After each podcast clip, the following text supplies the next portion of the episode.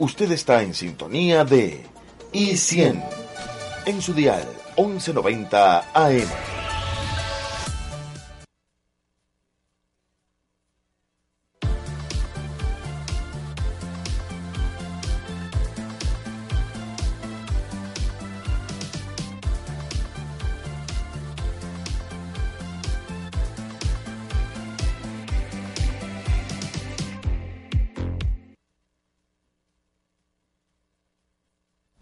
Continuamos con su programa I100, Investigación Científica.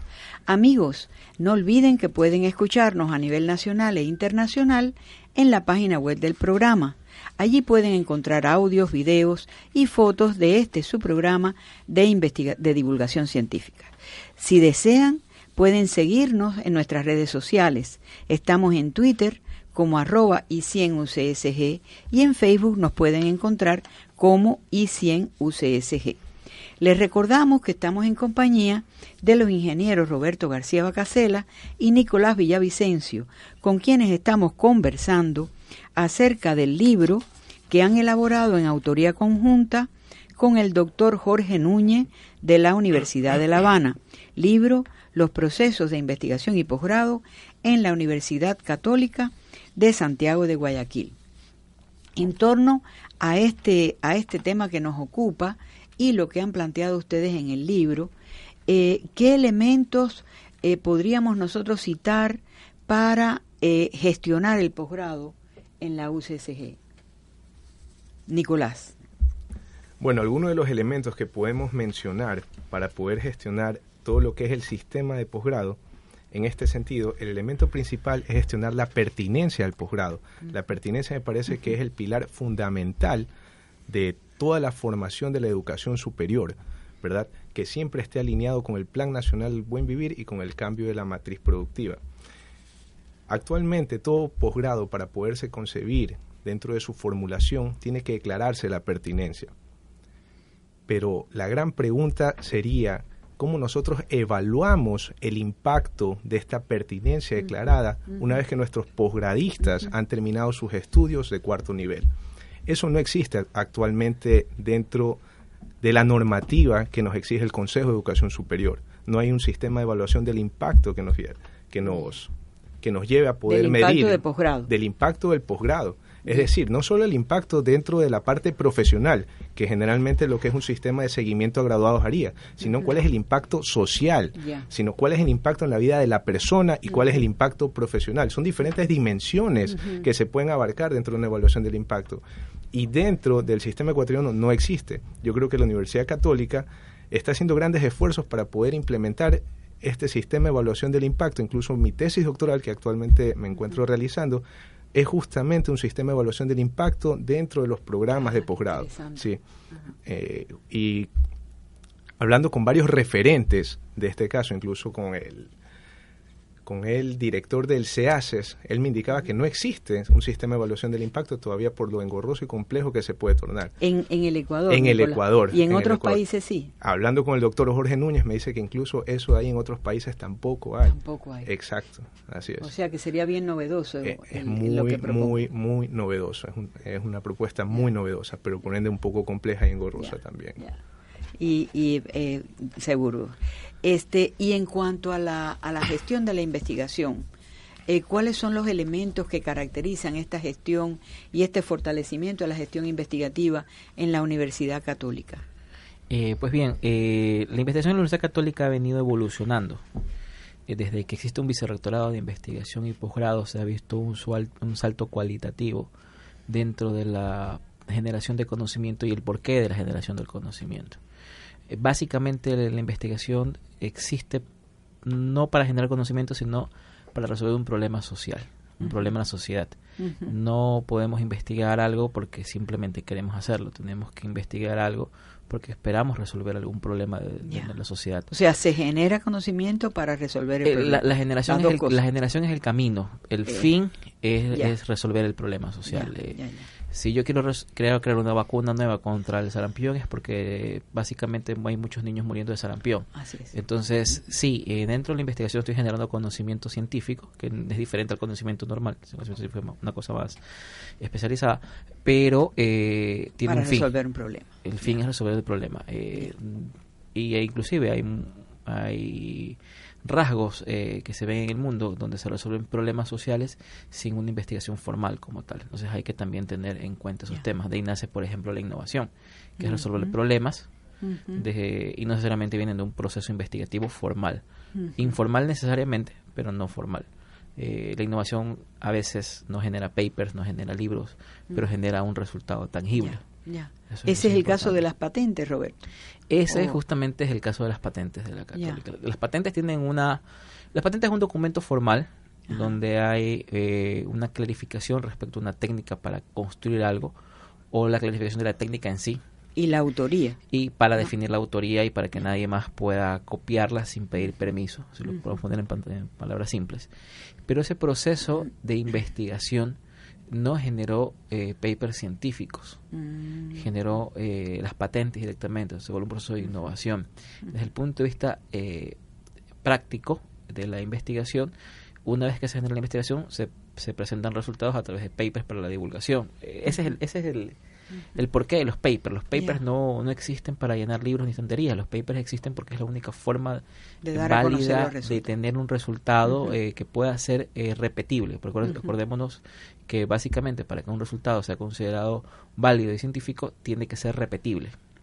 Si yo digo que tengo una fórmula para pegar dos bloques de cemento usando harina y agua y, creo, y escribo un paper sobre eso, tiene que ser repetible ese experimento. Bueno, en el caso de las ciencias sociales, exactas y naturales, no así en el caso de las ciencias sociales, que son irrepetibles. sí.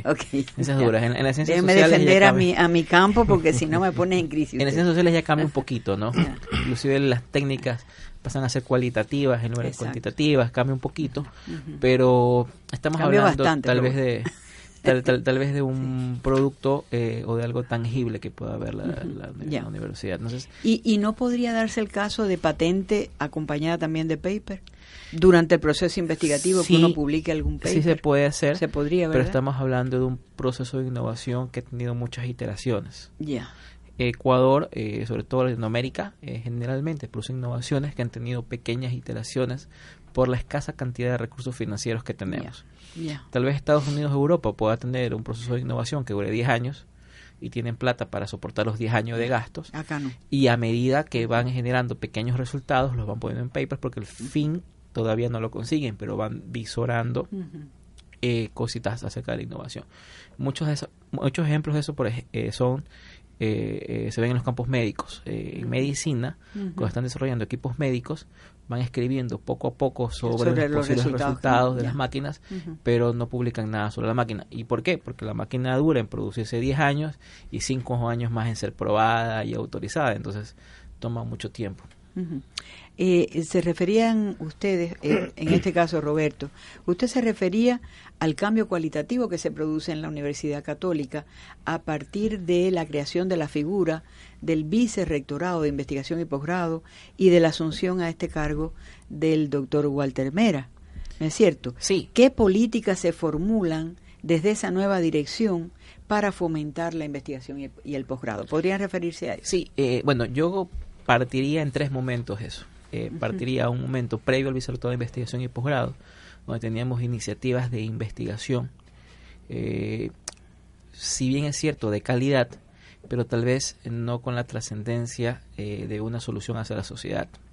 Habían soluciones importantes, pero la segunda fase, la segunda etapa que yo llamaría es cuando existe el, el vicerrectorado, empieza una transición hacia la estructura de una universidad que se basa en la generación del conocimiento. La estructura anterior eh, eh, lo hacía muy bien en, en el proceso de formación.